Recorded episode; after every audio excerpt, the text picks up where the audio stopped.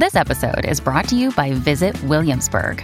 In Williamsburg, Virginia, there's never too much of a good thing. Whether you're a foodie, a golfer, a history buff, a shopaholic, an outdoor enthusiast, or a thrill seeker, you'll find what you came for here and more.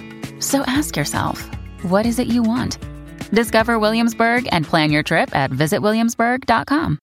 Mom deserves the best, and there's no better place to shop for Mother's Day than Whole Foods Market. They're your destination for unbeatable savings, from premium gifts to show-stopping flowers and irresistible desserts. Start by saving 33% with Prime on all body care and candles. Then get a 15-stem bunch of tulips for just $9.99 each with Prime. Round out Mom's menu with festive rosé, irresistible berry chantilly cake, and more special treats. Come celebrate Mother's Day at Whole Foods Market. Comment gérer le trac? Merci d'avoir posé la question. Main moite, boule dans la gorge ou encore tremblement, on connaît tous les symptômes du trac. Même les grands comédiens expérimentent le même phénomène avant de monter sur scène. Mais n'aie pas peur, ça ira, ça, ça ira. Ici, ça ira. Dans le dictionnaire Larousse, on trouve cette définition du trac. Une peur ou une angoisse irraisonnée que quelqu'un éprouve au moment de paraître en public, de subir une épreuve, d'exécuter un exercice dangereux. Car contrairement à la timidité, qui est un trait de personnalité, le trac survient ponctuellement lorsqu'on exécute une tâche ou une performance. Comment peut-on surmonter ce phénomène? Il existe plusieurs astuces pour vivre avec son trac. Et je dis bien vivre avec, car bien souvent, on ne parviendra pas à supprimer totalement les symptômes.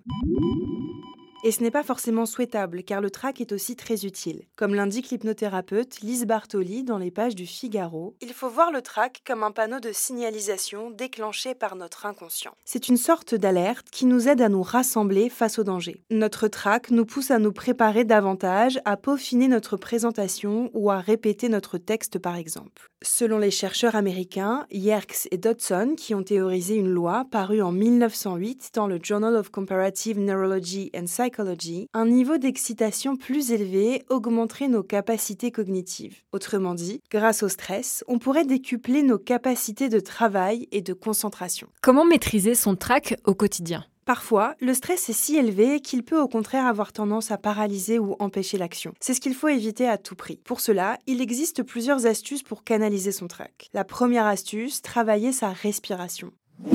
La respiration est un outil formidable pour réguler ses émotions. Dans les pages de Santé Magazine, la sophrologue Stéphanie Ruillet conseille de pratiquer la respiration de la paille pour reprendre confiance en soi et en sa capacité à se dominer. Le mode d'emploi est simple. Il suffit d'inspirer profondément par le nez, de souffler longuement et doucement par la bouche comme dans une paille. Inspirer puis expirer de la même façon pendant une dizaine de cycles en essayant d'allonger progressivement la durée des expirations. Deuxième astuce, la visualisation.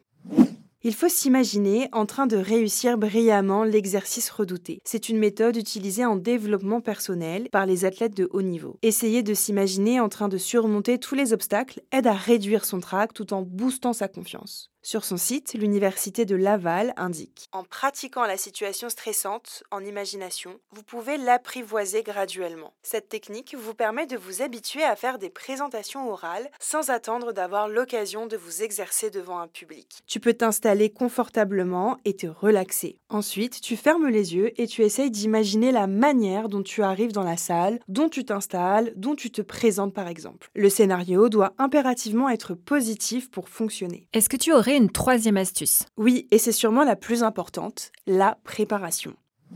Plus on prépare en amont sa performance ou son intervention, plus on se sent en confiance. Essayer d'anticiper tout ce qui pourrait faire peur, comme par exemple se rendre sur le lieu de notre conférence, peut aider à diminuer la dose de stress pour en faire un atout et pas un handicap.